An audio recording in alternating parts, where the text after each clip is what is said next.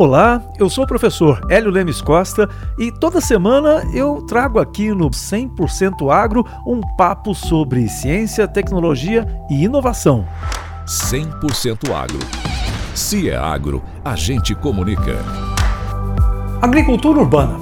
É sim você encher sua varanda de planta ou aproveitar aquele espaçozinho no quintal e parece que isso não tem quase nenhum impacto na sua vida, ou na economia, ou no modo de produzir alimentos. Olha, mas tem sim. Existe um movimento lento, porém é, bastante amplo, de pessoas que decidiram voltar a aproveitar os espaços que elas têm, muitas vezes um espaço pequeno, ou às vezes até mesmo uma varanda, para produzir não só sua, o seu cactus, a sua suculenta, mas também produzir a sua alimentação. E esse movimento ele tem vários benefícios. Né? Por exemplo, você pode consumir alimentos mais frescos. Você pode ter mais certeza sobre como foi produzido.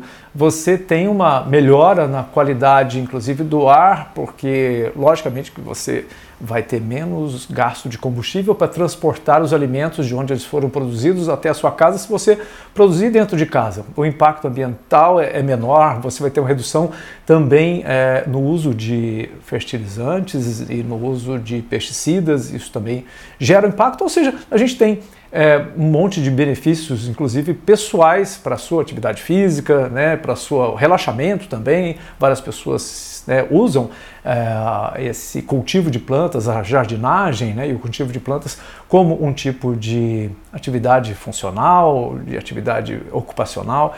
E tudo isso são vantagens. E o que, que isso tem a ver com o bate-papo sobre inovação? Bom, nós estamos é, com um monte de inovações acontecendo dentro do agro em geral, mas isso também pode ser trazido para o micro, para o pequeno espaço, a pequena produção urbana. Existe um crescimento é, grande e conforme você tem mais gente querendo utilizar ou comprar soluções ou utilizar soluções para esse tipo de atividade, mais a, desperta o interesse da indústria de produzir produtos que sejam para o consumidor final. Então hoje nós temos vários tipos de inovações que você pode, por exemplo, comprar em qualquer site de comércio eletrônico hoje, por exemplo, um sensor com irrigação particular que seja utilizado, por exemplo, para cada vaso de planta você identificar qual é a umidade, então ele tem um sensor para aquele vaso e tem um dispositivo que você pode ligar ou desligar automaticamente, ou lógico, a partir da, dessas, dessa percepção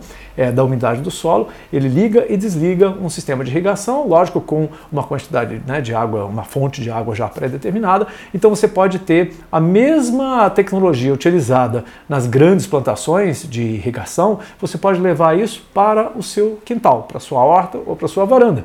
São equipamentos que estão ficando cada vez mais acessíveis, mais baratos. Mas não é só isso. Você tem, por exemplo, aplicativos de celular que medem a intensidade do sol. E aí você tem uma base de dados que identifica qual tipo de planta consegue sobreviver ou é mais beneficiada por aquela quantidade de iluminação que você tem, que é um grande dilema. Vou colocar isso aonde ela gosta, essa planta gosta de sol, não gosta de sol, gosta durante quanto tempo, depende do local, depende da geografia.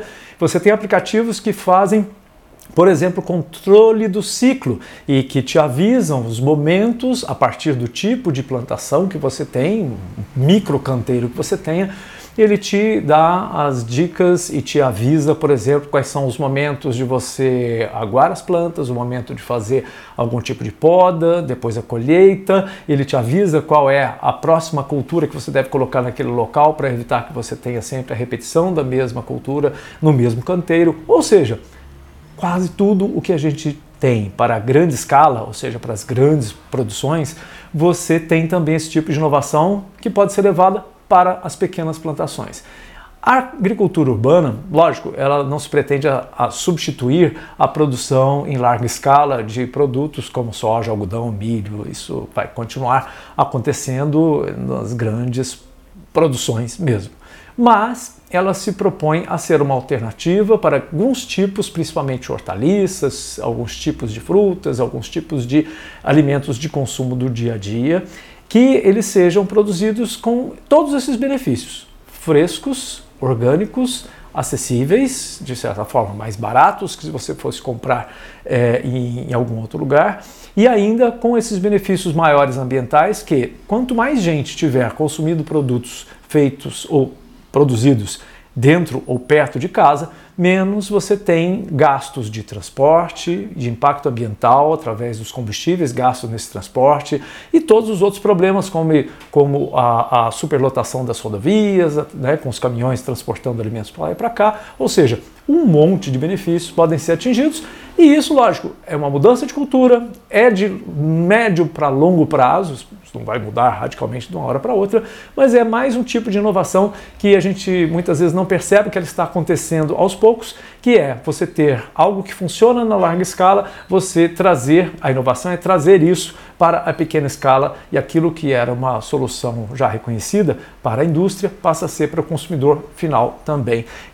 Esse é mais um, um tipo né, de inovação surpreendente para muita gente e que parece que não tem um impacto agora, mas o crescimento ele é constante e possivelmente vai gerar um impacto maior no futuro.